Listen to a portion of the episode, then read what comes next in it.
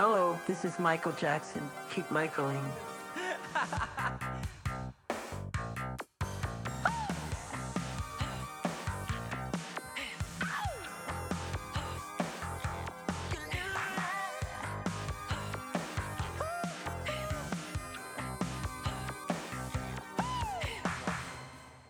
Herzlich willkommen zu Folge 61 des Michael Jackson Podcasts. Wenn ihr in Folge 60 genau hingehört habt, dann ist euch das kleine Easter Egg am Ende nicht entgangen und ihr wisst natürlich, wer heute hier wieder zu Gast bei uns ist. Und wenn ich sage wieder, dann erwähne ich auch kurz Folge 25, in der wir mit ihm schon einmal über seine Zeit als Bravo-Chefredakteur und die Begegnungen mit Michael sprechen durften. Herzlich willkommen zurück, Alex Gernand. Ich grüße euch. Hi. Und natürlich auch Hallo Kai. Hallo Tim. Nach Hannover. Alles gut bei euch? Ja, super. Das ist doch schön. Du bist, du bist umgezogen, Alex glaube ich nicht. Äh, der äh, darf da wohnen bleiben, wo er ist. Aber bei Kai sehe ich jetzt ein neues, eine neue Umgebung. Das könnt ihr jetzt ja. nicht sehen, aber immer im Hintergrund fällt mir das dann auf. Äh, jetzt tatsächlich voll und ganz umgezogen. Na, das ist doch schön.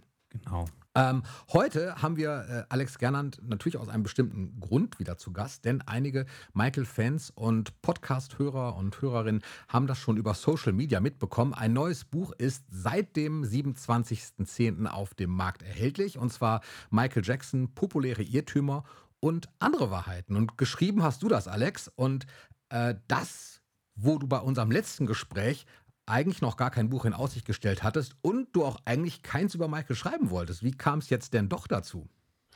Das stimmt. Äh, da habe ich äh, mein Wort gebrochen sozusagen. äh, ich hatte schon in den letzten Jahren ein paar Angebote, ein Buch über Michael Jackson zu schreiben.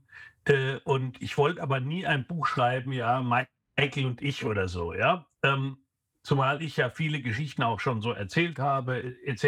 Ja, aber ich bin seit einiger Zeit beim Klartext Verlag bei Funke Medien in Essen äh, unter Vertrag sozusagen. Und da habe ich ein Buch über Bon Jovi geschrieben und eins über ACDC, die auch aus der Reihe populäre Irrtümer und andere Wahrheiten sind. Und dieses Konzept hat mich komplett überzeugt und auch begeistert.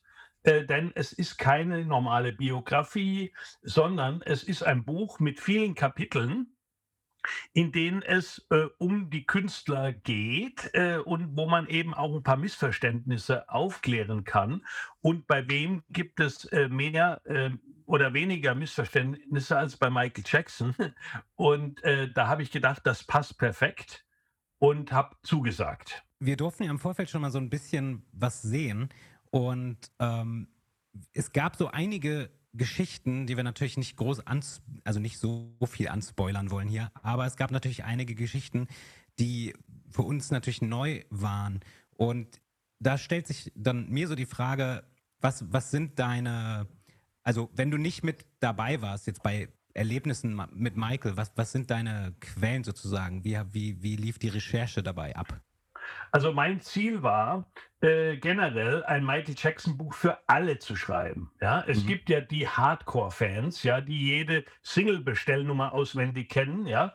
Äh, und es gibt die normalen, in Anführungszeichen, Fans, ja. Und da muss ich in die Mitte treffen, sozusagen. Das heißt, ich muss den Hardcore-Fans und Experten ein bisschen was Neues bieten können, was sie vielleicht so noch nicht wussten. Äh, und ich darf aber die normalen Fans, die halt ein paar CDs im Schrank haben und ihn vielleicht auch sogar mal live erlebt haben, die darf ich auch nicht äh, äh überfordern mit dem Fachwissen. Ja? Also es ist ein mhm. schmaler Grad, auf dem man sich da bewegen äh, kann. Und mein großer Vorteil äh, ist natürlich hier A, natürlich, dass ich ihn einige Male treffen durfte und da meine Erlebnisse natürlich auch in diesem Buch verarbeite und schildere. Wie war es in, in, in den Slums von Rio bei They Don't Care About Us? Was passierte bei Scream, beim Videodreh in Hollywood? Ja, wie war es Backstage bei Wetten Das? Äh, wie war es in Budapest, als er das History-Promo-Video gedreht hat? Aber eben auch aus der Historie ähm, habe ich mir ein paar Highlight-Stories mit ähm, überraschenden äh, Backgrounds rausgesucht, ja, und äh, habe das große Glück natürlich, dass ich in meinem Leben bisher ja mit vielen Künstlern arbeiten durfte und ganz oft eben auch mit Künstlern, die in direktem Zusammenhang mit Michael Jackson standen. Zum Beispiel Paul McCartney, ja. Die, mit dem habe ich gesprochen über die Zusammenarbeit mit Michael und natürlich über den großen Streit, den es gab, als Michael Jackson die Beatles-Rechte 1985 äh, gekauft hat, ja. Mhm. Dann habe ich mit Slash gesprochen. Slash war dabei am 10. September 2001 auf der Bühne im Madison Square Garden, als am nächsten Tag die Welt zusammenbrach äh, bei den Terror Anschlägen aufs World Trade Center und so weiter. Ja, da erzählt er davon. Ja, ich habe mit dem Fotografen Greg Gorman gesprochen, der das Original Bad Cover fotografiert hat. Ja, ein Foto von Michael mit Schleier vom Gesicht. Ja, mhm. äh, das letztendlich aber nicht genommen wurde. Da erzählt er die Geschichte. Ich habe mit Kim Wilde gesprochen, die im Vorprogramm von Michaels Bad Tour war. Ich habe mit Pharrell Williams gesprochen, einem der jüngeren Künstler, die sehr stark von Michael beeinflusst sind. Ich habe mit Frank DiLeo gesprochen. Das ist eins der Highlights in meinen Augen in dem Buch, wo er erzählt, wie er mit Michael zusammenkam, wie er mit ihm zusammengearbeitet hat, welche Erfolge sie gefeiert haben, wie Michael drauf war und wie es am Schluss wieder zusammenkam. Ja, weil er wurde ja nach der Bad Tour gefeuert und am Ende 2009 war er wieder dabei bei Michael. Mhm. Und ich äh, habe die Mutter von Michael Jackson besucht, ein Jahr nach seinem Tod. Das war sehr emotional. Da habe ich sie zu Hause besucht und habe ihr den goldenen äh, Bravo Otto von Michael mitgebracht, den er posthum als beliebtester Sänger nochmal gewonnen hatte. Und das sind einige Highlights aus diesem Buch. Mhm. Du hast jetzt ganz, ganz viele Namen genannt und da sind mhm. äh, ja auch so einige Persönlichkeiten bei, die einem in Michaels Geschichte immer wieder über den Weg laufen. Waren das jetzt zum Teil auch noch Gespräche? Also ich denke mal, du, du greifst dann natürlich auf Gespräche zurück, die du im Lauf der Bravo-Zeit auch zum Teil geführt hast. Und mit Bravo-Zeit meine ich jetzt nicht nur 1989, sondern auch tatsächlich dann ums Jahr 2009, 10 mhm. da herum? Oder musstest du manches aktualisieren? Hast du noch die Möglichkeit, da ähm, Dinge im Nachhinein in Erfahrung zu bringen, die du selbst vielleicht noch gar nicht wusstest? Ähm, die Interviews sind natürlich, äh, klar, Paul McCartney habe ich tatsächlich 1989 interviewt, aber an der Story ändert sich ja nichts. Ja? Das stimmt, das stimmt. Äh, ich, habe, ähm, ich habe Slash zum Beispiel für den Spiegel-Interview 2015, ja, das ist auch nicht mhm. so lange her, nee. ja, also und vor allen Dingen das Wichtigste ist ja, dass diese ganzen Statements aus den Interviews, die sind ja zeitlos. Ja, ich habe Kim Wilde 2018 interviewt, auch für den Spiegel, hm. und habe sie gefragt, wie war es mit Michael Jackson? Ja, ich habe Nile Rodgers, der große Funkmeister, der mit Daft Punk und natürlich mit seiner Band Chic äh, und vielen Songs, die er komponiert hat für David Bowie, Sister Sledge, Madonna, äh, der Musikgeschichte geschrieben hat, der mir erzählt hat äh, vor ein paar Jahren dass Michael Jackson seine Karriere gerettet hat und so weiter. Ne? Also das sind schon sehr gewichtige Namen. Und äh, generell muss ich natürlich sagen, dieses Buch hätte eigentlich dreimal so dick sein können, locker, ja. äh, aber leider hat man die Vorgabe von 120 Seiten. Die ganze Buchreihe besteht aus 120 Seiten, ja. ja. Und mhm. da kannst du dich nicht drüber hinwegsetzen. Und deshalb war es sehr hart für mich, doch einige Geschichten rauszuschmeißen, wenn ich da was verraten soll. Also ich habe zum Beispiel nicht drin den, den, den, ja, den Pepsi-Unfall, äh, den er hatte, bei dem äh, der Sohn von Marlon Brando, Miko Brando, ihm das Leben gerettet hat, indem er ihn aus dem Feuer zog. Ja? Ähm, mhm. Die Story habe ich nicht drin. Ich habe nicht die Story drin von Freddie Mercury, äh, wie Freddie Mercury und Michael im Studio waren.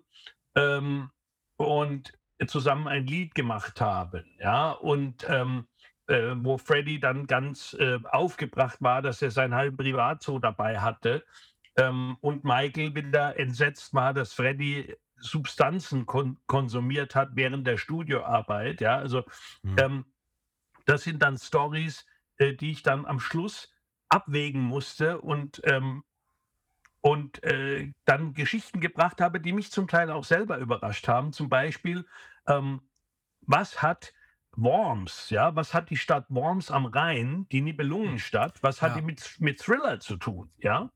Da wird jetzt jeder sagen, ja, nichts, ne? Nein, das stimmt aber nicht, denn der Songwriter von Thriller, Rod Temperton, der gebürtiger Brite war, der ist als junger Mann nach Worms gekommen, ja, und war dort in einer Soul-Cover-Band, ja. Und hat also in Deutschland seine Karriere vorangetrieben und hat dann amerikanische Musiker in Deutschland getroffen, das alles ehemalige Soldaten, US-Soldaten, also GIs waren. Und mit denen ist er dann als Gruppe Heatwave nach Amerika gegangen, ungefähr um 1977 rum, und hatte tatsächlich einen Top-2-Hit. Und da wurde dann Quincy Jones auf ihn aufmerksam, ja, weil er war der Keyboarder und der Songwriter, Rod Temperton und hat ihn nach LA eingeladen und hat gesagt, Mensch, ich arbeite hier mit Michael Jackson, der damals ja auch schon kein Unbekannter mehr war, ja. Mhm. Und wir machen hier ein Album, das heißt Off the Wall. Magst du mhm. da ein paar Songs äh, beisteuern, ja? Und da hat er eines meiner absoluten Lieblingslieder komponiert, Off the Wall, ja. ja. Mhm. Ähm, äh, und ähm, natürlich dann für Thriller auch diverse Songs, ja. Er hat Rock With You auch geschrieben, ja. Er hat, er hat dann natürlich Thriller geschrieben. Äh, er hat auch das Lied Got the Hots hat er äh, zum Beispiel auch geschrieben, ja. Also ein totales Genie, der Mann. Und der hatte seine Ursprünge eben in Worms, ja. Und das ist so eine typische Geschichte, die ich da eben erzähle, ne?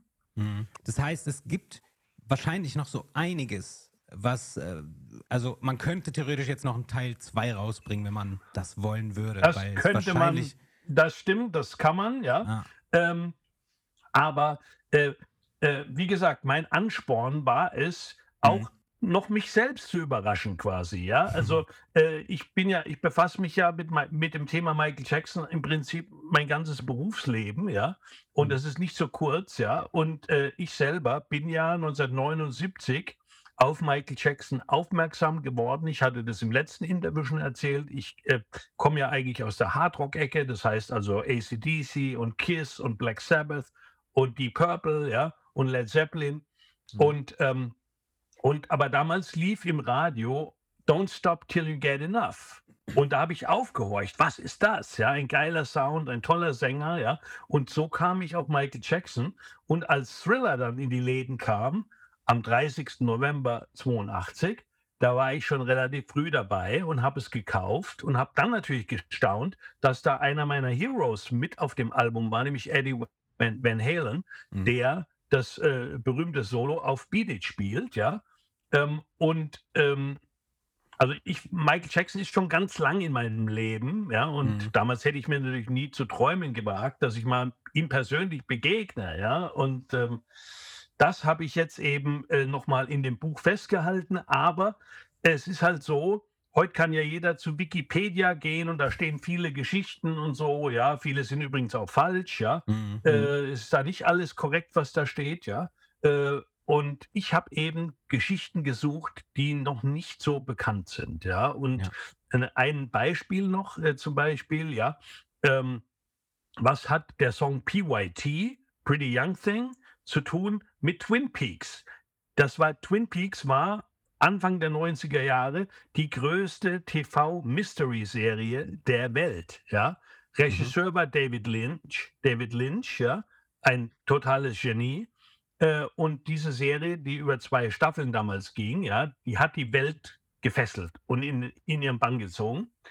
Und jetzt gibt es da eine Connection, ja. Ähm, die, eine, eine der Hauptdarstellerinnen, Peggy Lipton, die spielt in der Serie die Besitzerin eines Diners, des Double R Diners, für die, die Twin Peaks, äh, Twin Peaks Fans sind. Ja? Äh, die spielt also Norma Jennings und diese Peggy Lipton war viele Jahre die Ehefrau von Quincy Jones. Ja, mhm. und die kam eines Abends nach Hause während der Zeit, als Thriller quasi entstand da kam die vom Shopping nach Hause und hat Dessous eingekauft. Mhm. Und auf diesen Dessous stand ein Aufdruck drauf, Pretty Young Thing. Und das hatte Quincy Jones gesehen, der damals mit äh, James Ingram, Rest in Peace, den Song geschrieben hat und hat und kam so auf den Titel PYT, Pretty Young Thing. Mhm. Und das ist ja, die Connection. Genau. Ja. Und das ist auch so eine Geschichte, die, die kannte ich tatsächlich auch noch nicht. Es ist so mhm. einiges drin. Ich auch nicht. Das und freut mich. Das ja, freut mich. Ja, das freut mich. also da gibt es wirklich immer noch. Wir haben äh, Weil, weißt Zeitpunkt, du, weißt du, äh, ja. Äh, ich, ich, äh, ich sehe dann natürlich vom geistigen Auge dann gewisse Leute, die sagen, ach, alles kalter Kaffee, kenne ich alles schon, stand ja, stand ja schon alles im Bravo, ja, nach dem Motto, ja, nein, stand es nicht. Nee, stand muss es ich, nicht, muss ich da ganz vehement sagen, ja. äh, ja, ähm, auch zum Beispiel, wenn ich nochmal weitermachen darf, kurz, ja. Natürlich. Äh, äh, äh, jeder oder viele Fans erinnern sich an 1993, als Michael Jackson äh, bei der Super Bowl aufgetreten ist. Ja, diesem äh, American Football Finale. Das ist der größte Sports-Event in Amerika, der in aller Welt gesehen wird. Und heutzutage ist ja diese Halftime-Show, das ist ja mittlerweile ein Riesending. Ja, jetzt kam gerade raus, dass im nächsten Jahr Rihanna diese Halftime-Show bestreiten wird. In diesem Jahr, im Februar, war es Dr. Dre, Eminem, Snoop Dogg, 50 Cent, Kendrick Lamar, ja, mit Mhm. Mary J. Blige, ja. Genau. Also diese Halftime. Aber Michael Jackson ist der Grund, warum diese Halftime-Show eine Megastar-Show geworden ist, weil vor dem Jahr 1993 waren da immer nur langweilige so ähm, äh, Bands, also sagen wir mal so, so äh, Marching Bands, ja, äh, und, und keine großen Künstler gebucht. Und im Jahr 92 war es dann so, dass die während der Halftime-Show haben die ganzen Zuschauer weggesappt und haben eine Comedy-Show angeguckt beim konkurrierenden Sender, die hieß In Living Color. Die war mit Jim Carrey und Keenan Ivory Winans, also in Amerika total beliebte Comedy-Show, ja. Und das Football-Finale hat sehr viele Zuschauer verloren damals. Und da haben die Macher von NFL, die natürlich sehr ehrgeizig sind, die haben gesagt, wie kann das sein? Ja, wir müssen uns was einfallen lassen. Haben die gesagt, okay, wir müssen die Halftime-Show aufpeppen und wir wollen den größten der Großen verpflichten, Michael Jackson.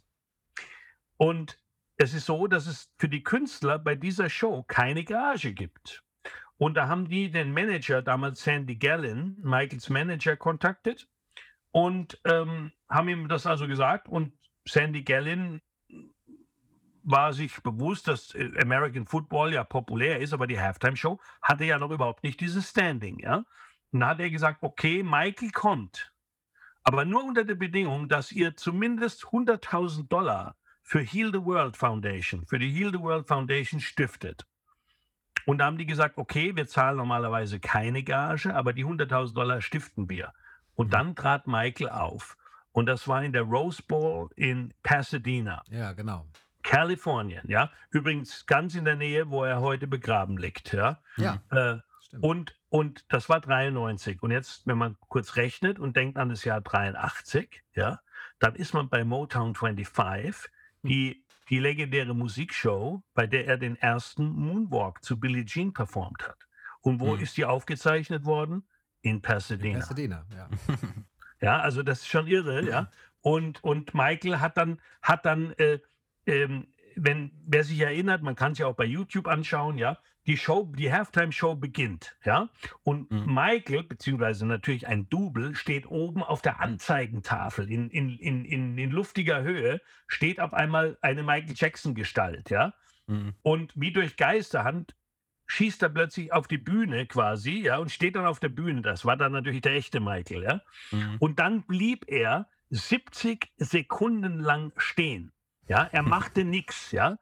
Er, weil es hat ihn natürlich äh, fasziniert und, und äh, motiviert, ja, wenn dann der Jubel immer mehr aufbrandete, ja. Das hat er ja selber zugegeben auch, ja, dass, dass es für ihn ein, ein Thrill ist, ja. Und da hat jemand gesagt, diese 70 Sekunden, wo er da stand und nichts machte, hätte einen Werbewert von locker 2 Millionen Dollar. Ja. Okay. Ja? Und dann ging es Ja, los verrückt.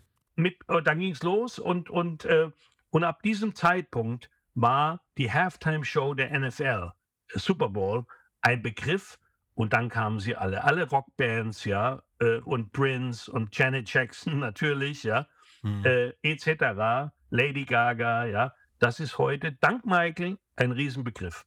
Mhm. Speziell natürlich auch nochmal gerade der Auftritt, äh, wenn du davon erzählst, weil er ja zu dem Zeitpunkt die Dangerous Tour nicht in die Staaten geführt hat. Ne? Also es war ja wirklich ein, ein ganz exklusiver Auftritt, Absolut. weil er ja überall auf der Stimmt. Welt war, außer eben in Amerika, was ich bis heute äh, erstaunlich finde, dass das wirklich, also gerade aus dem, von Ja. dem Kontinent, von dem er kommt. Ja, äh, da war halt dann folgendes, auch das wird im Buch thematisiert. Äh, Mhm.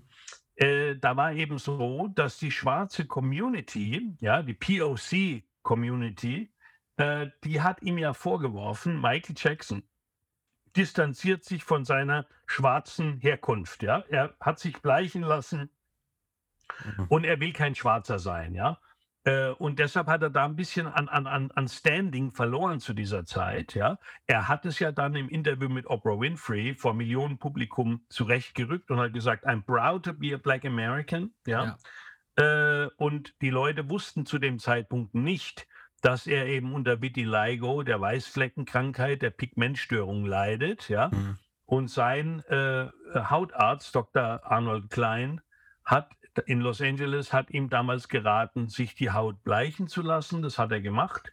Aber wie so oft im Leben von Michael Jackson war er wieder missverstanden und man wollte es anders deuten, ja. Aber da hat er sich gewehrt und gesagt, I'm proud to be a black American. Mhm. Wenn ich mich nicht irre, dann ist Michael doch auch tatsächlich bis 2001 auch nicht mehr in den Staaten aufgetreten, oder? Ich meine, ist er auf der History Tour? War er da nicht auch nicht? Wenn du Hawaii rausrechnest. Wenn ich hat, aber, äh, stimmt, stimmt. Genau da- richtig. Da genau war er richtig, nochmal ja. da. Da war Ja. er da und er wollte ja 99 auf 2000 die Millennium-Shows machen, die in Mhm. Sydney und Hawaii stattfinden sollten, die ja nicht äh, stattgefunden haben. Ne? Aber von daher ist das absolut korrekt, ja. Hm. Ja. Du hast so viele unzählige Begegnungen gehabt mit Michael, dass man das alles gar nicht so zusammenfassen kann, so auf die Schnelle. Aber, ähm, und vielleicht ist die Frage auch deswegen nicht gerechtfertigt, aber gibt es irgendwas, was du vielleicht nicht mitbekommen hast oder wo du nicht dabei warst, was du gerne miterlebt hättest, so, wenn du die Möglichkeit hättest, das nochmal zu machen? Ja, ja, Ja. absolut, absolut. Was also ich das? bin, ja, ja, ich bin also erstmal vorneweg äh, bin ich dankbar, dass ich ihm insgesamt 16 Mal begegnen durfte, ja. Und das Ganze begann ja schon äh, inoffiziell äh, am 26. Juni 1992 Mhm. Bei der, beim Tourstart, Welttourstart der Dangerous Tour, äh, als ich ein, Backs, ein, ein Aftershow-Ticket ergattern konnte, ja, für die, äh, das Konzert war ja in München im Olympiastadion vor 72.000 Zuschauern und danach hatte ich als Bravo-Redakteur eine Eintrittskarte für die Aftershow-Party. Mhm. Und da bin ich hingegangen in die kleine Olympiahalle und dort war ein Jahrmarkt aufgebaut. Ja? Und ich lief also rein in der festen Überzeugung, wenn einer nicht bei dieser Aftershow-Party sein wird, dann ist das Michael Jackson Mhm. ja, der ja keine großen Menschenansammlungen mag und so weiter, ja. Äh, und äh, also ich bin dahin, weil ich gedacht habe, komm, das schaust du dir mal an, aber Michael wird da mit Sicherheit nicht sein. Mhm. Und ich war relativ früh da und die, die Security an der Tür, die war sehr streng. Man wurde also durchsucht. Man musste übrigens auch diese tolle Eintrittskarte in Gold und Schwarz mit dem Namen drauf, die musste man abgeben. Man durfte sie nicht als Sammelobjekt behalten. Du musstest Ah. die Eintrittskarte abgeben. Das war sehr schade. Ja.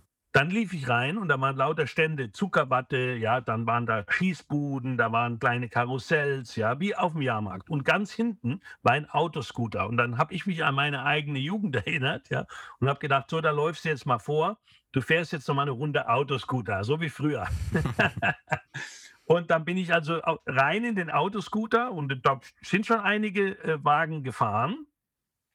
Und auf einmal denke ich, ich sehe nicht recht, das war in einem tatsächlich Michael Jackson gesessen, ja. Und viele Leute haben das gar nicht realisiert, ja. Die, die, Mhm. Auch die, die jetzt schon in der Halle waren oder woanders standen, die haben gar nicht mitgekriegt, dass er da ist, ja. Und äh, ich habe dann, äh, habe auch einen Zusammenstoß gehabt mit ihm, ja, dann haben wir gelacht, Mhm. ja. Und neben ihm war ein kleiner Junge. Das war dann äh, Prinz Albert von Turn und Taxis, der mit seiner Mutter Gloria von Turn und Taxis da war, ja, der ja mit Michael damals befreundet war. Ne? Und dann Mhm. war die Fahrt zu Ende und ich stieg aus und stand quasi an der Treppe des Autoscooters. Auf einmal geht an mir direkt Michael vorbei. Und ich dachte, ich fasse es nicht. Ja? Und in der Kürze, ich war so perplex, dass ich nur zu ihm gesagt habe, oh, you're here, that's great. Und, und hat er gelacht und sagt, thank you, thank you, ja, und war weg. Er war weg, ja. Also ich konnte nicht sagen, hey, ich bin Alex von Bravo Magazine und so weiter, was weiß Mhm. ich, ja, sondern äh, äh, ich habe nur gesagt, oh, you're here, that's great. Ja, oh, thank you, ja, und war weg. Und dann hat er die Party auch durch die Hintertür verlassen. Das Mhm. heißt, 90 Prozent der Leute, die da waren, haben gar nicht mitgekriegt, dass er überhaupt da war, ja. Ja. Und äh, das war also das erste Treffen und dann ging es ja weiter. Das steht alles im Buch, auch diese Story. Und jetzt Mhm. zurück zu deiner Frage. Wo Mhm. wärst du gern, wo wäre ich gern dabei gewesen? Natürlich wäre ich gern überall dabei gewesen, äh, weil Ja. es war jedes einzelne Treffen war ein Highlight meiner Laufbahn als Journalist, ja. Und wir hatten ein tolles Verhältnis. Wir hatten ein, äh, mit der Zeit ein Vertrauensverhältnis auch Mhm. aufgebaut, ja. Äh, da war ich ganz äh, dankbar dafür, ja.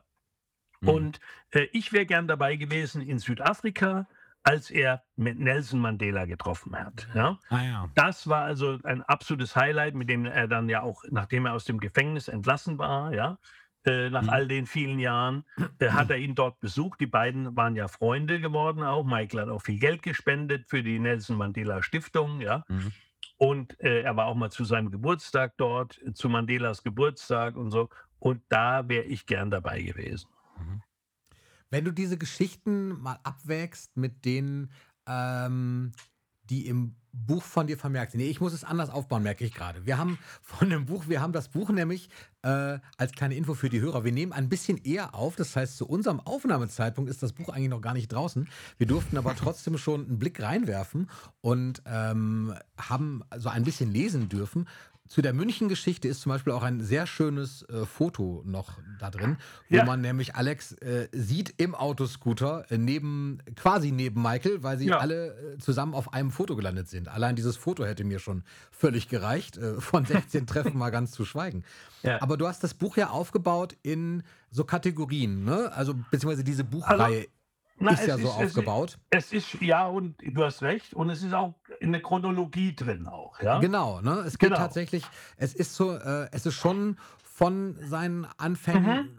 bis dann ins Jahr 2009 und äh, Und darüber hinaus. und darüber hinaus, genau, und Ja. unterteilt sich in so Kategorien wie populäre Irrtümer, Ja. aha, eigene Erlebnisse sind natürlich auch mit drin. In, in welchem Verhältnis würdest du sagen, Highlights, Karriere-Highlights. genau, was würdest du sagen, in welchem Verhältnis sind deine eigenen Geschichten zu dem, äh, was du Fans und Lesern und Leserinnen dann auch noch nahebringen möchtest? Ne? Also diese Aha-Momente sind ja zum Teil, klar, für die Hardcore-Fans sind es manchmal Dinge, wo man sagt, ja, das kannte ich schon, manchmal aber auch eben nicht. So wie diese, ähm, Und das ist mir wichtig, ja. Genau. Also, wenn du heute, wenn du heute fragst, ja, wer hat Michael Jackson entdeckt oder die Jackson 5 entdeckt, ja, ähm, und ähm, wenn dann jemand behauptet, ich weiß doch alles schon, dann würde ich gern mal so ein kleines Quiz machen und fragen, ob da der Name Bobby Taylor kommt, ja, oder ob da der Name Diana Ross kommt, ja, weil Genau. die Platte, die, die, die, die erste Jackson 5 Platte hieß natürlich Diana Ross Presents the Jackson 5, ja, Mhm. weil die ja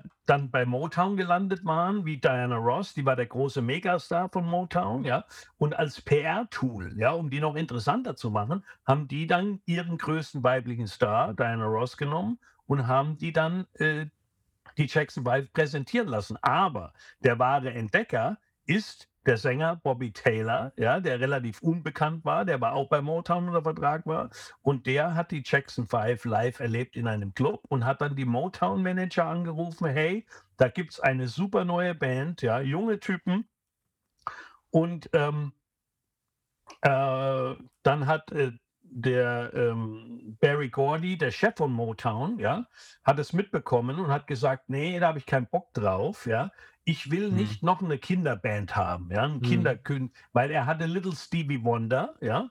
Äh, Stevie Wonder war auch 12, 13, als der mit seiner Karriere bei Motown begann. Und das wollte er nicht nochmal. Und das war der Oberboss Barry Gordy, ja, der alle Karrieren quasi begleitet hat, der größten Stars wie Marvin Gaye, Smokey Robinson, The Temptations, The Supremes, also alle die Legenden von Motown. Mhm. Und da hat er eine Aufnahme gemacht, äh, hat also die Jungs kommen lassen mit ihrem Vater Joe nach Detroit. Deshalb heißt es auch Motown von Motortown, ja, weil Detroit ist ja die Autostadt Amerikas, ja. Äh, und äh, dann haben die den überzeugt, ja. Und Mhm. dann hat er gesagt, okay, wir nehmen euch unter Vertrag, ja. Und, und das sind so die Geschichten, ja, die eben nicht jeder kennt. Ne? Mhm. Genau. Ja. Was würdest du sagen, in welchem Verhältnis stehen deine eigenen selbst erlebten Geschichten zu dem, was du gerade Also erzählt hast? Ja, ja, also es ist eine gelungene Mischung. Also es gibt so gewisse Regeln bei dieser Buchreihe, ja. Es müssen also mindestens sechs populäre Irrtümer aufgeklärt werden. Ja? Also Okay. egal, ob das jetzt Bon Jovi ist oder ob das FC Bayern München ist oder Berlin oder Thema Hunde, ja. Es ist ja eine ganz breit gefächerte Serie. Ja. Ähm, und äh, das ist eben die Pflichtübung. Ne? Und ähm, das hat sehr viel Spaß gemacht, ja, weil es ja auch mit Vorurteilen aufräumt, ja. Zum Beispiel äh, Michael Jackson wird ja landläufig immer als Sänger und Tänzer wahrgenommen, aber nicht als Musiker unbedingt, ja. Ähm, äh, Prince zum Beispiel wird immer als der geniale Musiker hingestellt, der er natürlich auch war. Aber Michael Jackson war genauso genial, ja. Und Mhm. Michael spielte äh, zum Beispiel hervorragend Klavier und Keyboards und Synthesizer und hat es aber nie gezeigt, öffentlich. Ja? Und das ist für Mhm. mich ein riesen Manko. Ja? Äh, und tatsächlich habe ich mal äh, zu ihm gesagt, Michael, why don't you play the piano on stage? Ja? Ich habe mich da erinnert an Freddie Mercury bei Queen. Ja? Mhm. Der hat auch das Intro von Bohemian Rhapsody, saß er am, am, am Flügel und hat das gespielt. Und die Leute dachten, wow, äh, er kann auch äh, äh, Klavier spielen, wow. Ja? Und Michael hätte das auch gekonnt. Der spielte Chopin, Tchaikovsky, Debussy, das waren auch, der liebte diese klassische Musik, ja, und sagte dann aber typisch, bescheiden, I'm not good enough, ja. Äh, also äh, es reicht nicht für die Bühne, was in meinen Augen falsch war. Ja, und da habe ich nämlich direkt eine Frage tatsächlich, denn das habe ich bei dir auch gelesen. Und ich habe Mhm. das immer mal wieder gehört, ähm, dass Michael, wenn ein Instrument, dann Klavier, aber ich habe noch nie jemanden gesprochen, der ihn tatsächlich auch mal spielen gehört hat. Hast du ihn mal spielen gehört? Wirklich? Nein, nein, das, das nicht. Ja. Ich habe nur gesehen, zum Beispiel, ähm, also natürlich, dass es in Neverland äh, ein, ein Flügel gab in, in seinem Wohnzimmer. Ja. Genau, die Äh, Fotos. Er, er ja. hat, genau, die kennt man. Ne? Und dann Mhm. war er damals zu Besuch bei, bei Ronald Reagan im Weißen Haus. Als erster schwarzer Künstler der Vereinigten Staaten war Michael Jackson im Weißen Haus 1984 eingeladen bei Ronald Reagan und seiner Frau Nancy. Und da hat er sich auch ans Klavier gesetzt. Da gibt es übrigens auch ein Foto, wie er im Weißen Haus am Klavier Ja. sitzt und spielt. Sogar, glaube ich, auch in seiner Autobiografie müsste es Kann, drin sein. kann, in, in, in Moonwalk. In ja. Moonwalk, ich glaube, ja. Mhm. Mhm. Auf jeden Fall, äh, das ist für mich ein Manko gewesen. Ja, er war eh eigentlich zu bescheiden. Das hat ihn ja so sympathisch gemacht. Ja, äh, und ich habe ja verschiedene Dinge erlebt. Ja, äh, die auch natürlich im Buch stehen. Zum Beispiel. Äh, ich musste immer immer die Bravo-Stories übersetzen. Ja? Äh, Mhm. Wenn ich ihn getroffen habe, dann habe ich immer die aktuelle Bravo dabei gehabt. Da war da die Michael Jackson-Story drin, die letzte. Die, da wollte er die übersetzt haben, was ich geschrieben habe. Und einmal schrieb ich irgendwie The Show in Amsterdam, habe ich mir übersetzt, was sensational. Dann sagt, guckt er mich an und sagt, You really wrote that? Ja, also er, er war überrascht und das war keine Koketterie, ja, so nach dem Motto Fishing for Com, ja, Michael, du bist doch der Größte, ja, sondern Mhm. er hat es wirklich, er hat sich gewundert ähm, mit einer fast kindlichen Naivität, die ihn aber so sympathisch gemacht hat. Mhm. Und ein anderes Beispiel war, wie ich in, in Rio de Janeiro war, in den Slums, in den Favelas, Dona Marta, bei They Don't Care About Us im Februar 96. Dann durfte ich in einer Drehpause an ihn herantreten und mit ihm sprechen. Mhm. Nur kurz, ja, aber immerhin durfte ich hin und ihn begrüßen, ihm zeigen, hey, die Bravo ist da und so, wir, wir covern hier dein Video, ne, wir, wir berichten darüber, wo er auch dann meinte, dass es ihm total wichtig ist, ja, dass die Message von They Don't Care About Us und die Bilder, dass die gezeigt werden, weil der Song war ihm super wichtig, ja, zu Recht. Und dann guckt er mich an und sagt, You came all the way from Germany just to see me? Ja. Und ich dachte, ich höre nicht recht, ja der, der größte Popstar der Welt er sagt zu mir, you came all the way, ja, nur um mich hier zu sehen. Ja. Und, Mhm. und ich sage, Michael, ja, äh, thank you so much for having us, ja. Äh, was Mhm. für eine große Ehre, dass wir hier exklusiv dabei sein dürfen. Ich meine, als Reporter, ja, mehr geht ja nicht, ja. äh, Dass du da äh, in, in, in, im Ghetto quasi pe- persönlich dabei sein darfst als Augenzeuge, wie er sein, eines seiner wichtigsten Videos dreht, ja. Mhm.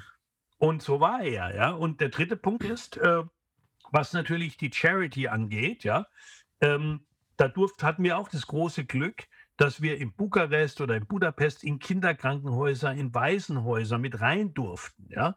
Ich habe zum Beispiel in Budapest, da ließ Michael, er war damals mit Lisa Marie, er ließ einen großen Truck vorfahren mit Kinderspielzeug. Und ich Mhm. habe dann mit angepackt, ja, und habe also geholfen, dieses Spielzeug in dieses Krankenhaus reinzuschleppen, ja. Da Mhm. waren 50 Fotografen seitlich gestanden, da waren ein paar Fans gestanden, die hatten dann die Straße abgesperrt, ja.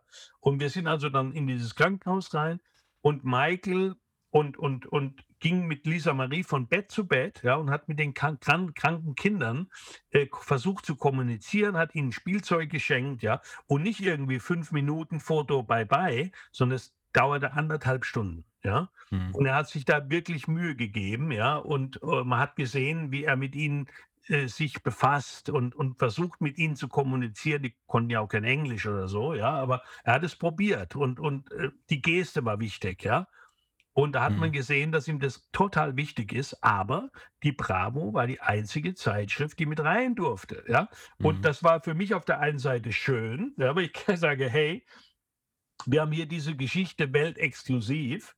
Und dann habe ich mir aber doch bald gedacht, Mensch, der müsste auch mal erwachsene Medien quasi einladen, ja, damit die das berichten, was er da alles tut, dass er Kinderkrankenhäuser baut, dass er Kindern Lebertransplantationen äh, äh, äh, finanziert, wie Bela Farkas, dem Jungen aus, aus Ungarn, ja. Ja. Äh, oder, oder verschiedene, äh, ganz viele Beispiele, ja.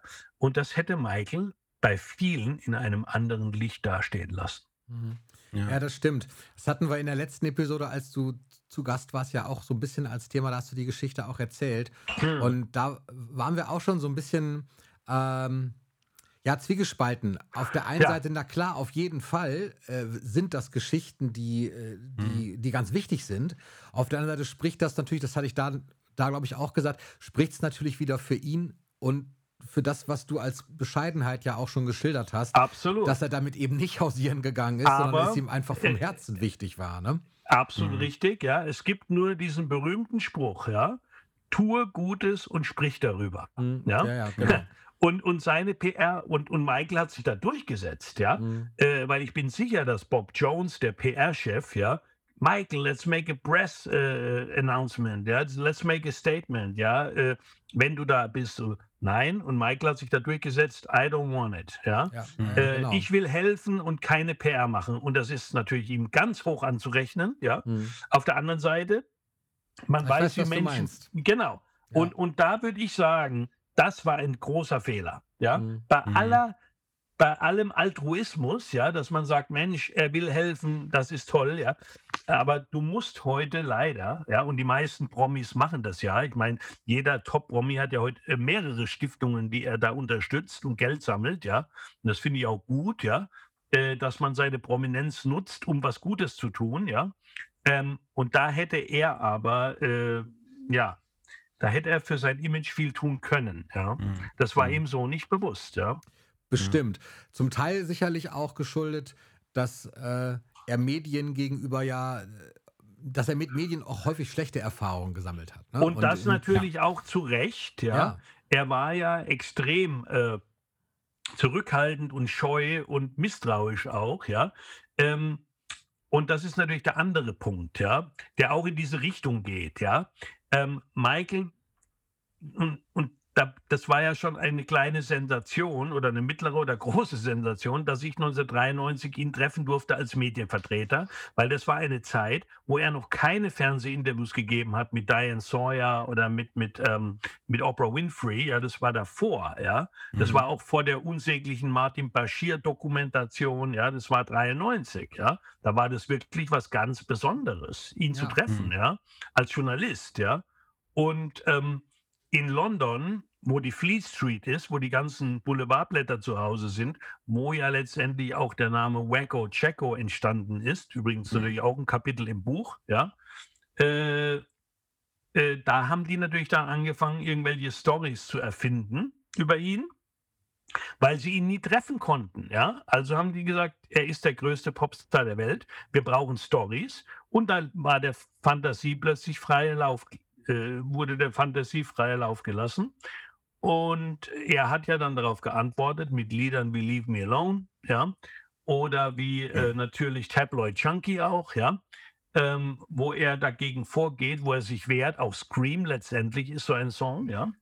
Und ähm, das war also eine Reaktion von ihm und Bravo war natürlich in der, in der, in der guten Position, dass wir ein, ein, ein Fanmagazin sind, ja, dass Mhm. wir in, in Deutschland sind, äh, dass wir also pro, pro Woche sechs Millionen Leser hatten, dass also auch ein Gewicht da war, äh, eine Relevanz, eine Reichweite. Ne? Also wäre ich in Liechtenstein oder in Belgien gewesen, hätte ich vielleicht nicht dieses Glück gehabt, ja. Mhm. Aber wir waren eben der deutsche Markt und der war wichtig für ihn, ja. Und so bin ich natürlich sehr dankbar, dass ich diesen Zugang zu ihm hatte über viele Jahre. Mhm. Ja, die Bravo äh, ist, glaube ich, auch tatsächlich so, vor allem bei Michael Jackson-Fans, so sehr im Herzen, ähm, weil es wirklich immer eine positive Berichterstattung war, wenn es um Michael Jackson ging. Ähm, und ja, wie, wie ist denn deine Connection jetzt zu der Bravo? Ich weiß nicht, also ich habe sie lange nicht gelesen tatsächlich. Ich Ah, auch ich- nicht. Du ich, schaue, nicht. ich schaue tatsächlich jede, na nicht jede Woche ist übertrieben. Entschuldigung, dass ich deine Frage da unterbreche, aber ich, gut. ich möchte sie gerne ergänzen, weil Mhm. äh, ich schaue tatsächlich, immer wenn ich beim Einkaufen bin, schaue ich mal rein. Ich bin nun wirklich aus dem Bravo-Alter äh, Ja. raus und das spricht mich auch nicht mehr so wahnsinnig an. Aber ich gucke immer rein, gerade in so Zeiten, wo jetzt zum Beispiel Thriller 40 ansteht, ob Mhm. irgendwas drin ist, ob mal wieder ein Poster oder eine kurze Notiz. Und ich entdecke seit, seit langer Zeit tatsächlich nichts mehr. Das letzte, was ich gesehen habe, war, äh, da warst du aber noch beteiligt, Alex, das war die, äh, das komplette Jahr nach seinem Tod, wo jede Woche. Größte, die, größte, die größte Bravo-Serie aller Zeiten. Genau, die habe ich auch komplett Mi- hier. Michael Jackson, Michael Jackson, King of Pop, ja. Richtig, genau, die habe ich auch komplett. Ähm, Mhm. und auch damals auch gekauft direkt. Und seitdem ist aber später nichts mehr wirklich gekommen. Es kam ein ganz bisschen mal. Du, du weißt auch nicht, ob da geradezu jetzt Thriller War quasi 40 und so seitdem, seitdem Alex, äh, seitdem Seit du du nicht mehr da bist. warst, war auch Michael nicht mehr in der Bravo quasi, hat man das Gefühl. Ja, ähm, ist schwierig zu beantworten. Also du kannst die Bravo übrigens nur noch einmal im Monat angucken, nicht jede Woche. Ja. Das, das kann sein, ja. Das, Ich weiß das hat sich also geändert. Ja, Bravo Hm, war ja okay. früher all die Jahre wöchentlich, auch zu meiner Zeit noch. Ja. Ja. Äh, Ich bin dann 2013 ausgeschieden. Ja. Äh, Und äh, danach war es tatsächlich äh, doch äh, relativ wenig, was über Michael äh, zu berichten war. Äh, Mhm. Die Bravo hat einmal noch so ein kleines Sonderheft gemacht, aber nicht Bravo Legends, das habe ja ich noch gemacht. Ja. Nee, dieses kleine Dünne. Ja. Und da war, da kam ich auch zum Beispiel überhaupt nicht vor. Ja, das fand ich auch so Ja. ein bisschen, naja, äh, also, dass da der ehemalige Bravo-Mann äh, bei Michael dran war, das hätte man ja schon mal erwähnen können irgendwie. Ja. Stimmt. Äh, aber egal, ja, also das, da, das ist jetzt nicht äh, so wichtig, ja. Mhm. Ähm, und ich muss aber eines auch sagen, dass auch zu meiner Zeit die Berichterstattung schwieriger wurde, ja, Mhm. ähm, und zwar ab den Nullerjahren, ja, also auch rund um das Invincible-Album, äh, denn wenn ihr mich vorhin gefragt hättet oder habt, wo ich gern dabei gewesen wäre, da fällt mir natürlich jetzt noch was ganz Wichtiges ein. Ich Mhm. wäre nämlich unbedingt gerne beim Videodreh zu You, Rock My World dabei gewesen, ja, weil da Marlon Brando mitspielte, die Filmlegende, die Ikone, der größte Hollywood-Schauspieler aller Zeiten. Und der hatte seinen allerletzten Auftritt vor einer Kamera in You Rock My World. Mhm. Ah, okay. Wo das spielt ja so ein bisschen in so einem Gangsterclub, ja. Und, und, und äh, Marlon Brando, der Pate, äh, unvergessen, ja, spielt da ja auch so ein Gangsterboss quasi, ne? Und ähm, da, hat, da waren wir nicht dabei, ja. Äh, danach kam das Video Cry, da war ja noch nicht mal Michael Jackson dabei, ja. Äh, das hatte dann ja. Ja. was mit Tommy Mottola natürlich, mit dem Streit mit Sony zu tun, ja. Mhm. Äh, und dann hat das Management gewechselt, ja. Bob Jones, der für uns immer sehr wichtig war, äh, der wurde gefeuert, ja. Da war er persönlich natürlich auch sehr angegriffen, ja. Ähm, und ich muss sagen, Bob Jones der bei den Fans auch einen, einen gemischten Ruf genießt, ja, äh, weil er das Buch geschrieben hat. Aber Bob Jones hat Michael immer, er war immer für Michael da. Ich habe Bob Jones auch mal in Los Angeles äh, besucht, in seinem kleinen Häuschen, ja. Und da, äh, da hing ein riesen äh, Plakat von Michael, ja. Äh, da waren, glaube ich, äh, äh, Platinplatten von, von Thriller drin irgendwie, 12, 13 Stück oder so. Und mhm. da stand drauf, to Bob Jones, the captain of my heart, Michael Jackson, als mhm. Autogramm, ja. Und, ähm, und Bob Jones war dann irgendwann weg, dann hat das Management gewechselt, ja, und da hatten wir plötzlich keinen Zugang mehr. Ah, okay. Ja. Mhm. Das muss man sagen, ja. Und ähm, und das war sehr schade, ja, weil wir hätten natürlich gern über, über Michael weiterhin berichtet, ja, aber da waren uns dann die Hände gebunden auch, ja. Äh, und und äh, das war der Grund, ne? Hm, okay. Hast du heute noch Kontakt zu, zu Michaels Umfeld in irgendeiner Art und Weise? Du hast gesagt, Catherine hast du ja gesprochen. Und das war nach seinem Tod und ist Catherine ja auch ja. betagt und man möchte ich hab, ja auch Ich habe tatsächlich noch Kontakte. Ich habe, ich bin noch in Kontakt mit äh, Lavelle Smith und mit Travis Payne, seine mhm. Top-Choreografen. Ja, ich bin in Kontakt mit Mikey Bush, seinem Kostümdesigner. Ich bin in Kontakt mit Frank Caschio, seinem guten Freund, ähm, äh, der mich übrigens damals angerufen hat oder angemailt hat, äh, angesimst hat, als mhm. Michael im Sterben lag. Ja, mhm. äh, das war tragisch. Also an diesem 25. Juni 2009, da saß ich in, in München vom Fernseher und habe irgendwie Johannes B. Kerner Talkshow geguckt. Da kam eine mhm. SMS, äh, eine Message kam rein, äh, Alex, have you heard the news? Turn on CNN. Ja. Und da habe ich sofort gesappt auf CNN und da stand Michael Jackson in a coma. Mhm. The King of Pop has collapsed, bla bla bla. Und man sah einen Krankenwagen und wie Michael ins Krankenhaus gefahren wird und so weiter. Das war also hoch, hochdramatisch.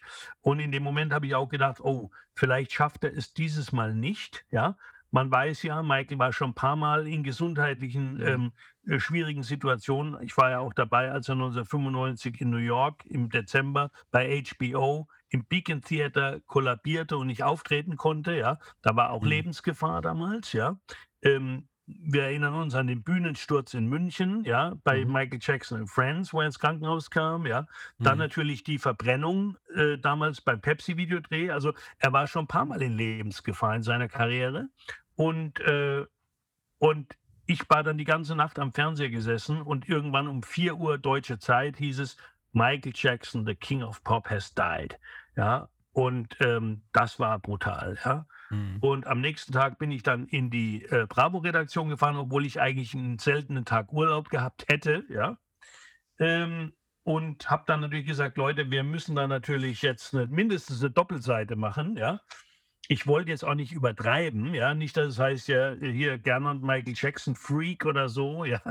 äh, aber ich habe gesagt, wir, wir, wir, müssen natürlich Michael Jackson jetzt äh, ähm, ehren. Äh, und dann gab es also eine Krisensitzung und das Ergebnis war nicht eine Doppelseite, sondern sechs Seiten im Magazin, Poster, ein, ein 26-seitiges Special und natürlich das Cover mit schwarzem Bravo-Logo. Ja, mhm. und, ähm, und der Drucktermin wurde noch um einen Tag, weil Freitag der Schlusstag war bei Bravo. Der Drucktermin wurde auf den Samstag verlegt, was ein Riesentheater bedeutet, weil in so einer Riesendruckerei verschiedene Magazine minutiös abgestimmt sind. Also da mhm. wird mhm. von dann bis dann wird TV Movie gedruckt, ja. Dann kommt äh, die Zeitschrift, dann kommt Bravo, ja. Das kannst du nicht einfach sagen.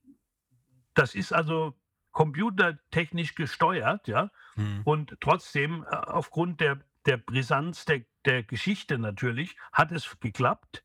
Und vier Tage später, am Mittwoch, war dann die Bravo am Kiosk mit, mit der traurigen Geschichte, Michael ist tot. Hm. Ja. Ich erinnere mich an das Cover. Ich glaube, ich habe die Bravo tatsächlich auch noch. Ähm, was hast du denn? Du hast jetzt dieses Buch geschrieben. Ich freue mich auch schon total drauf. Ich glaube, Tim auch und ja. alle anderen auch. Ähm, gibt es denn, äh, was hast du für Pläne in Zukunft? Gibt es da vielleicht eine mögliche Autobiografie oder irgendwie sowas? Also, nein, was, nein, was hast du nein, vor? Nein, also in dem Buch steht übrigens auch im Vorwort explizit drin, dies Mhm. ist keine Biografie und auch kein Psychogramm, Ja. sondern eine Sammlung, eine unvollständige Sammlung von Highlights Mhm. und besonderen Geschichten aus Michael Jacksons Karriere. Ja? Und ähm, das ist nicht vollständig, ja, aber es ist trotzdem, ich habe versucht, es so umspannend wie möglich zu machen, ja. Äh, es gibt übrigens auch ein Michael Jackson Quiz, ja. Mhm. Haben wir schon entdeckt, genau. Äh, es gibt, es gibt eine, eine Zeitreise, ja, also die beginnt mit Michaels Geburt und geht bis heute quasi. Ne? Da ist also das Michael Jackson Musical noch erwähnt, ja.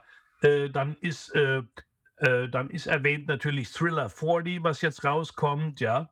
Na, also das ist die Zeitreise mit allen Karriere-Highlights. Wann war er bei Wetten das? Wann war Tourstart in München? Ja, da fällt mir übrigens noch eine Story ein. Ähm, und zwar, als die Dangerous Tour in München Welttourpremiere hatte, was ja auch für Deutschland eine Riesenehre ist, dass Michael Jackson hier quasi seine Welttournee startet. Das hatte natürlich damit zu tun, dass der Veranstalter Mama-Konzerts, Marcel Avram, den Hauptsitz in München hat. Ne? Mhm. Und deshalb haben die München gewählt und Michael war ja schon ein paar Tage vorher da. Und da kann ich übrigens Wikipedia nun korrigieren, ja, weil ähm, Michael war so ein paar Tage davor schon da, um ein Musikvideo zu drehen in München. Nämlich, Give Give in to to me. genau, sehr gut. Äh, Give in to me, ein geiler Song, ja. Äh, Und den hat er in München gedreht und da wurde am Nachmittag im Radio, gab es einen Aufruf, ja.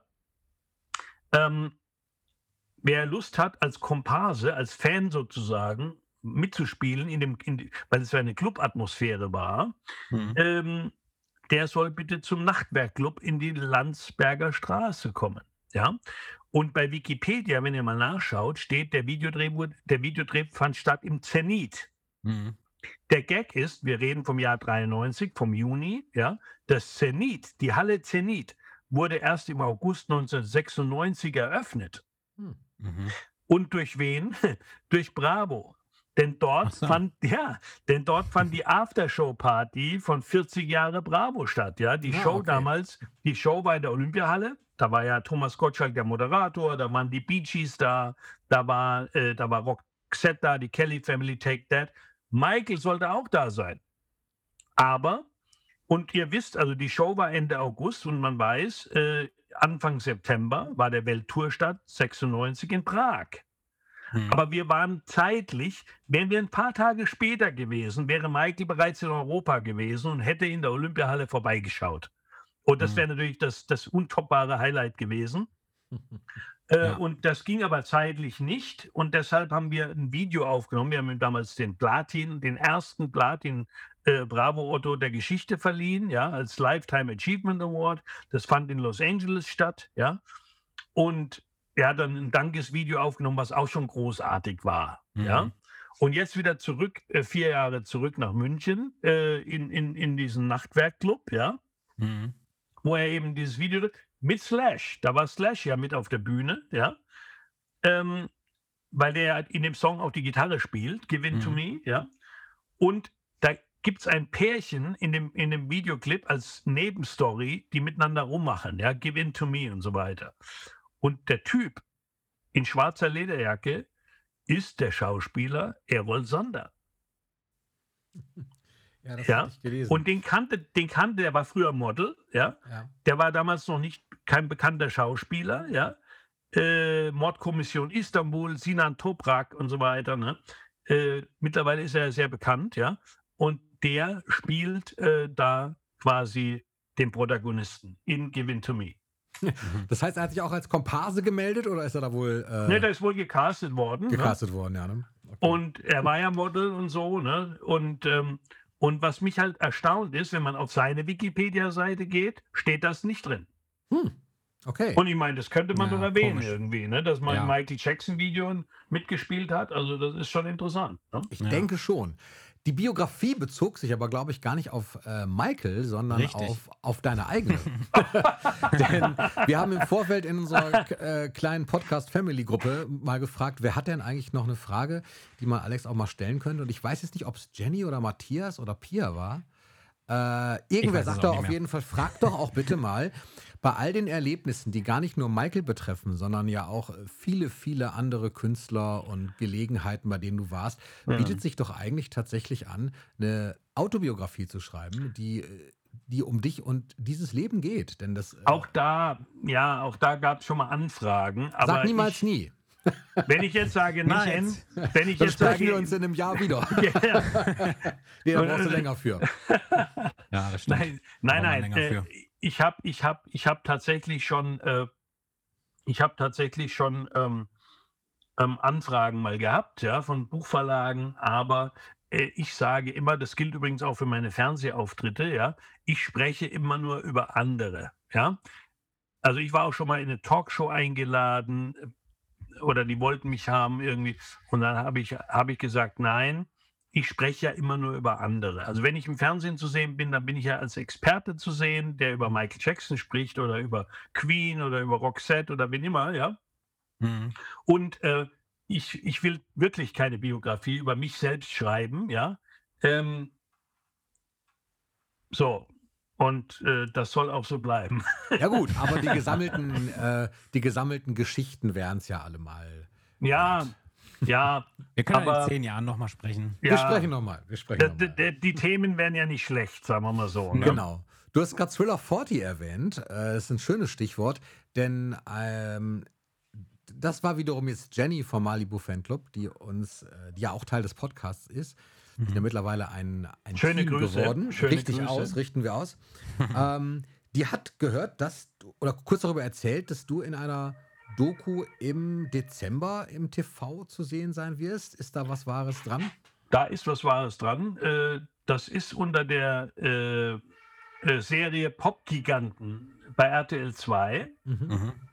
Da geht es nur um Michael und Thriller 40. Ähm, und äh, ich freue mich, äh, also ist schon aufgenommen worden. Sendetermin hieß es November, Dezember. Ja, also da muss man im, im, im, im Tagesprogramm ein bisschen drauf achten irgendwie.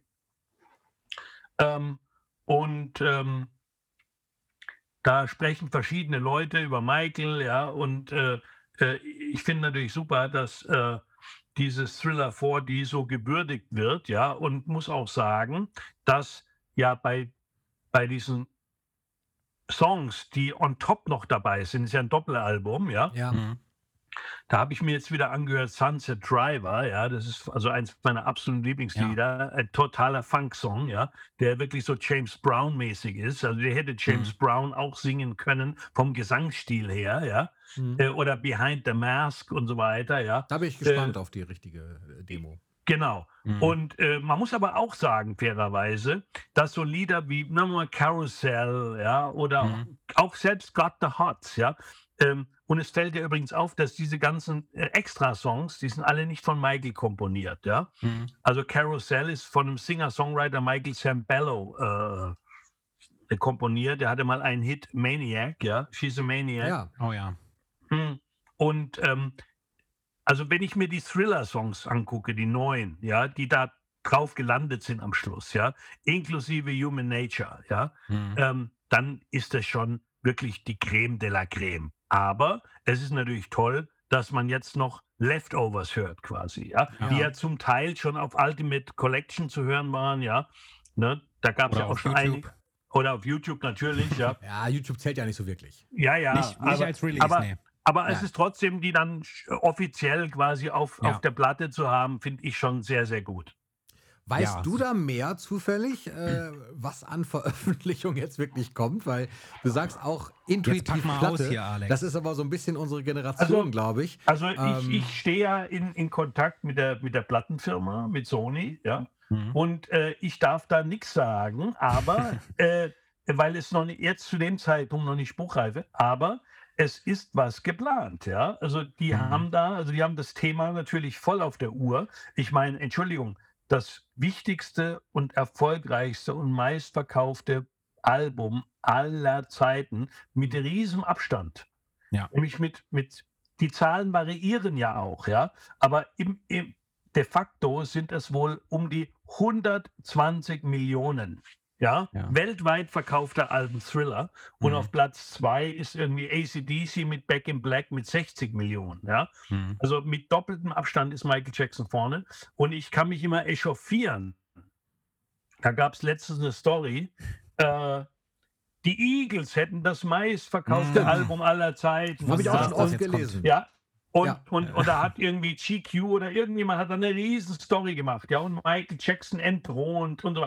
Das ist Mhm. der größte, Entschuldigung, Bullshit, ja, weil dieses Eagles-Album, und ich mag die Eagles, ja, ich habe nichts gegen die Eagles, ja, haben tolle Lieder, ja, aber das ist ein Greatest Hits-Album, ja. Mhm. Und man kann auch äh, Soundtracks wie Bodyguard oder Saturday Night Fever, wo verschiedene Künstler drauf sind, auch das zählt nicht. Ja? Es geht um das meistverkaufte Studioalbum aller Zeiten. Ja? Ja. Da zählt dann dazu Led Zeppelin 4, äh, Fleetwood Mac Rumors, ja? Shania Twain Come On Over, ja, das ist Meatloaf Bad Out of Hell, ACDC Back in Black, Pink Floyd Dark Side of the Moon, ja. Das Mhm. sind alles Top Ten Contender, ja, äh, die quasi die meistverkauften Alben aller. Zeiten. Metallica Black Album ist dabei, ja.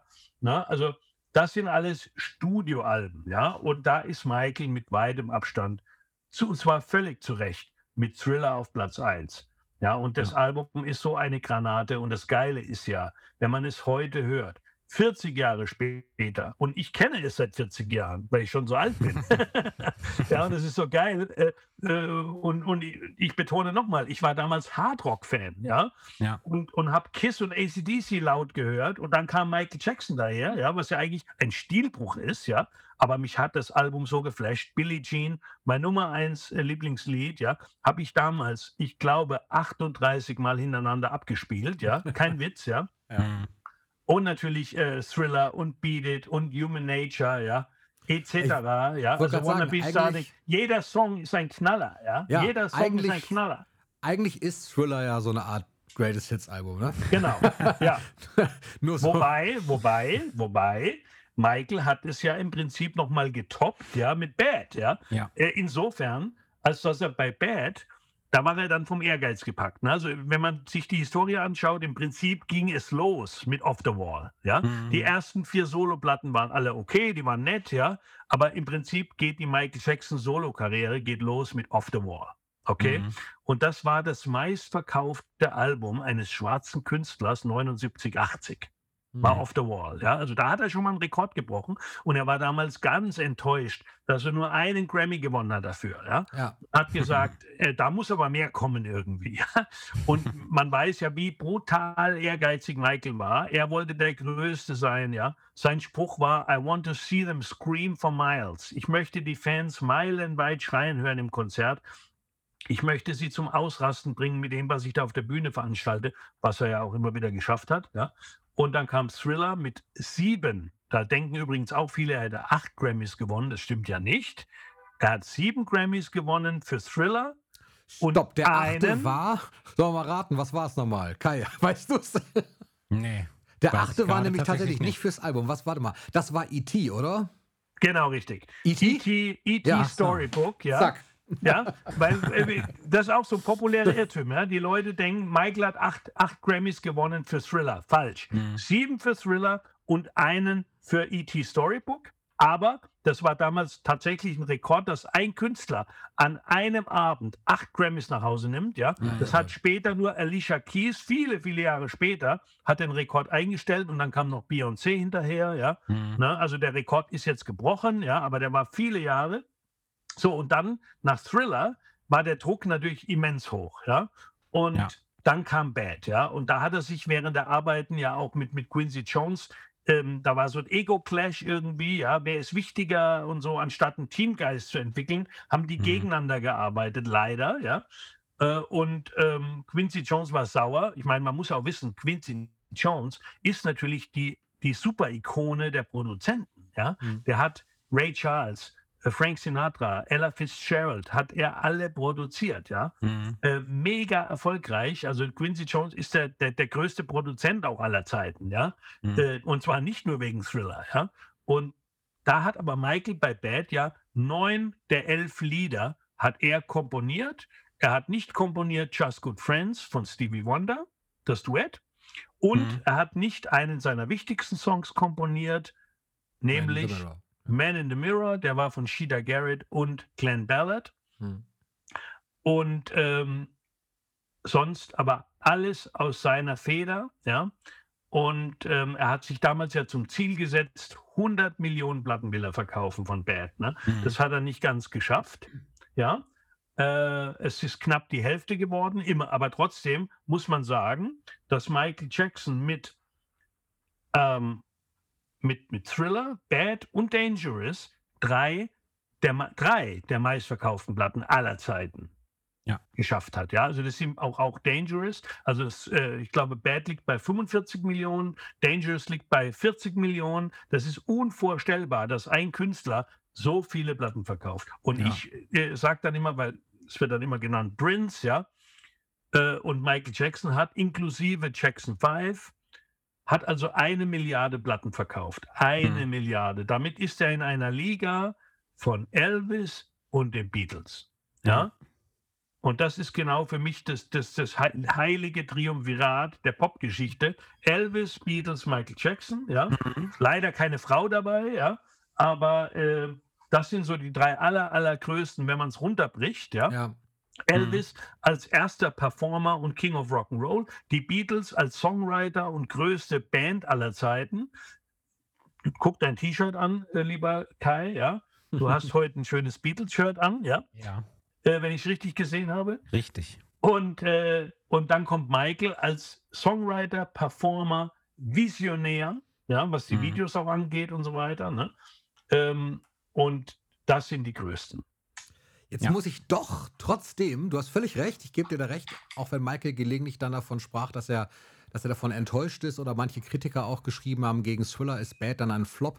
Äh, Das, da, ja, da entwertet man das Wort Flop äh, auf eine ganz komische Art ja. und Weise. Totaler. Quatsch. Ja, totaler, Quatsch. Trotzdem muss ich noch mal zu Thriller kommen und zu Thriller 40. Ich lasse dich hier nicht eher raus, ehe du, ehe du uns nicht was. Nein, pass auf, du musst nichts verraten, aber ich habe eine Sache tatsächlich. Ich, äh, ich schwanke wirklich seit so langer Zeit. Ich bin ein großer Fan physischer Releases und es ist bei äh, Sony und beim Estate an der Tagesordnung leider, finde ich zumindest, dass es ganz viele Dinge gibt, die nur noch im Stream veröffentlicht Nein, werden. nein, nein, nein, nein. Oder auch laufen. Äh, da, da kommt Vinyl, da kommt Vinyl, da das kommt. wissen wir, genau. Die Ja, ja. Vinyl, die Da- CD. und- aber bei und- der und- Vinyl, Ja, weißt du da, ob da die Bonustracks äh, Dopp- als, Doppel, Doppel-LP. Doppel-LP. Yes. werden, yes. werden, werden als Bonustracks mit auf der LP sein? Doppel-LP. Ja. Wo, wann? 18. Die will November. ich dann auch 18. haben. November. Also ich bin 18. sehr November. gespannt, denn ich habe tatsächlich zwei verschiedene äh, Ich bin Ja. aufs Cover gespannt. Ich, es ist Oh ja Gott. mittlerweile, ja, auch. weil es sind ja so viele Cover äh, äh, im Umlauf. Ja, es gab, glaube ich, sogar mal so eine Fanaktion, wo man ein eigenes Thriller 40 Cover äh, äh, kreieren konnte oder Mhm. so, ja. Und da bin ich natürlich ganz gespannt, ne, wie das ich Cover aussehen wird. Ne? Okay. Ja, Ich ja, weiß ja. nur, dass es da Kritik von den Fans gab. Dann gab es ja diesen Glitzer-Einschieber, der ist ja auch ganz schön so. Ja, Gefällt mir auch wohl. Okay. Äh, können wir, auch wenn du nichts verraten darfst, können wir äh, auf physische Überraschungen, mit physisch meine ich als, als Ton, Ton, DVD oder was auch immer es sein mag, darf man mit so etwas rechnen? Insgeheim? Das weiß ich ehrlich gesagt noch nicht, ja. Okay. Aber ich kann euch nur versichern, dass das Sony Music dieses Thema ganz oben auf der Prioritätenliste hat, verständlicherweise, ja. Mhm. Und äh, dass da sehr viel äh, passieren wird äh, im, im, im Umfeld, ja. Ähm, und äh, Also wir Ja. viel, überraschen. viel, viel passieren zum Thema Thriller 40 oder, oder Ja. auch darüber hinaus? Okay. Thriller 40, Thriller Okay. 40, ne? Das Okay. ist, Ja, wir hatten Ja. etliche Runden Wir hätten etliche schon. Wünsche. Vielleicht kann die Making of weitergeben. Thriller wurde nie Konzert, veröffentlicht. Also ich glaube so. nicht, ich glaube nicht, da- dass das eine, eine, überlebensgroße Statue irgendwie über den Rhein schippern wird oder so. Das, Das hat, muss nicht. Das, das, Das hatten wir ja. schon, genau. Das hatten wir schon, genau. ne? aber äh, das Thema wird äh, medial ziemlich präsent sein. Okay. Unter anderem eben auch mit dieser RTL-2-Sendung, ja. Mhm. Und ich, äh, und ich trage ja meinen kleinen Teil auch dazu bei mit meinem Buch. Ja, Mhm. Jackson, populäre Irrtümer und andere Wahrheiten. Und ich, ich wünsche mir und hoffe, dass es den Fans gefällt, ja. Und ich hoffe, dass es sowohl den Hardcore-Experten gefällt und die sagen, Mensch, da habe ich noch zwei, drei Sachen entdeckt, die ich noch nicht wusste. Äh, und dass es die interessiert, die sich mit Michael Jackson vielleicht nicht ganz äh, so gut auskennen, die aber deshalb keine schlechteren Fans sind. Das muss ich ganz deutlich sagen, ja. ja. Es gibt keine guten und schlechten Fans und wer mehr CDs oder mehr Tonträger hat und mehr Poster und mehr Mhm. Knowledge, ja, ist der bessere Fan. Das darf man nicht sagen. Alle Nein, sind das gleich. Ist, das ist Ich, ja. stimmt. Alle Michael Jackson-Fans sind cool. Ich bin ganz happy, äh, dass es noch so viele gibt, dass das Denkmal in München immer noch dasteht, ja, dass die Stadt München das gewähren lässt, ja. Und äh, ich kenne ja die, die Betreiberinnen dieses Denkmals, die das mit großer Liebe machen, ja. Ich bin da auch öfter mal zu Gast und Mhm. spreche da mit den Leuten und so, ja. Und äh, ich sehe dieses Buch als so eine Art Trip durch Michaels Leben, ja, Mhm. mit, mit, mit vielen Highlights, mit schönen Erinnerungen irgendwie, ja. Und äh, das ist, äh, wofür dieses Buch stehen soll. Und ich finde, das hast du schön, schön. gesagt. Es ist nämlich eine wunderbare Ergänzung zu dem. Ich blicke hier, deswegen schaue ich gerade nach oben. Äh, das könnt ihr natürlich nicht hören, aber Alex kann das sehen und äh, Kai auch. Ich blicke immer hier so nach oben und oben ist so mein Bücherregal, wo ich ausschließlich äh, Bücher zu Michael stehen habe. Und es sind. Hast du noch einen Platz, einen kleinen? Äh, Ich habe auf jeden Fall, ich habe immer noch einen Platz für alles, was veröffentlicht. Aber äh, ich finde es so schön, da sind halt zwischendurch auch genau solche Dinge dabei mit eben Geschichten, die jemand erlebt hat, äh, die man eben nicht weiß oder die man vielleicht kennt, aber die man als Sammlung so hat. Denn wenn man deine Interviews sieht, sicherlich wird man die ein oder andere Geschichte schon mal gehört haben. Ja. Aber verstreut übers Internet, verstreut in verschiedenen Printmedien, in verschiedenen, auf verschiedenen Webseiten. Insofern freue ich mich total auf das Buch und habe es vorbestellt und hoffe, es kommt dann auch pünktlich bei mir an, denn äh, wir haben, wenn Kai jetzt keine Frage mehr hat, noch eine Überraschung für euch. Kai, hast du noch irgendwas auf dem Herzen, was ich, wo- ich äh, wollte dich, schon die ganze Zeit darauf hinweisen, dass Ach du so. das bloß nicht vergisst. Nein, Überraschung. das werde ich auf gar keinen Fall vergessen. Ähm, und zwar ist Folgendes los, bevor Alex nachher die letzten äh, Worte hat, die er eigentlich schon gesprochen hat gerade. Der Klartext Verlag, der Verlag, der ähm, das Buch veröffentlicht von Alex, stellt uns drei Exemplare zur Verfügung und darüber bin ich sehr dankbar. Herzlichen Dank an den Klartext Verlag, dass das so passieren ich kann. bin auch sehr dankbar übrigens. Nein, das ist wirklich cool. Und äh, das heißt, diese drei Exemplare gehen an euch weiter als Hörerinnen und Hörer. Und wir wollen von euch wissen, was denn euer Lieblingsmoment mit Michael war. Das kann ein Moment sein, den ihr entweder selber erlebt habt. Es kann aber auch ein Moment sein, wo ihr sagt, das habe ich gerade bei Alex gehört und finde das so cool, da wäre ich gern dabei gewesen. Oder wie Alex auch ein, zwei Momente hatte, bei denen er gerne gewesen wäre, äh, die er vielleicht besonders fand im Leben oder die ihr besonders findet. Schreibt uns das doch einfach in die Kommentare bei. Und jetzt ist Kai wieder dran, denn das weiß ich immer Ja, nicht. ja. Äh, leider könnt ihr nur teilnehmen, wenn ihr. Äh, nein, nochmal, ich schneide das dann richtig hin. Ihr könnt leider über YouTube diesmal nicht teilnehmen. Die Gründe habe ich ja bereits bei der letzten Auflösung genannt, des letzten Gewinnspiels, was wir gemacht haben. Aber ihr könnt trotzdem teilnehmen über Instagram, das ist der MJ Podcast. Außerdem könnt ihr teilnehmen über Facebook. Das ist äh, MJJ Reviews auf Facebook. Und ihr könnt uns aber auch eine E-Mail schicken und zwar an der mjpodcast.web.de. Und ähm, genau, wir werden dann irgendwann auslosen wahrscheinlich. Zeit habt ihr eine Woche, sage ich mal. Ja, Ach so, da müssen wir noch ein zwei, Datum vielleicht sagen. zwei oder? wahrscheinlich sogar, weil wir ja zweiwöchentlich rausbringen. Zwei will ich nicht rausbringen, aber dann wollen wir ja schon verlosen. Ein Datum Ja, weiß ich jetzt nicht. Verfolgt Instagram und Facebook, da schreiben wir es euch rein. Richtig. Ja, Alex, dann bedanken wir uns ganz herzlich bei dir. Du hast dir wieder viel mehr Zeit genommen, als wir eigentlich gedacht hätten. Das ist äh, für uns jedes Mal besonders und äh, wir freuen uns aufs Buch. Äh, eigentlich haben wir schon groß alles gesagt. Kai, fehlt noch was? Ja. Nee, ist super. Nein. Super Folge. Dann würde ich dir die letzten Worte in der Folge gerne wiedergeben, äh, auch wenn du schon ganz viel heute gesagt hast. Ähm, gebühren sie dir. Wir verabschieden uns und sagen schon mal Tschüss den Hörerinnen und Hörern und äh, übergeben an Alex. Naja, also ich danke euch für die Zeit. Äh, war eine große Freude, wieder mit euch zu plaudern über MJ. Und ähm, ja, abschließend äh, sage ich es am besten mit den Worten, die Michael 1992 auf seiner Deutschlandtour gesagt hat, auf Deutsch. Ich liebe euch an alle Fans. Vielen Dank.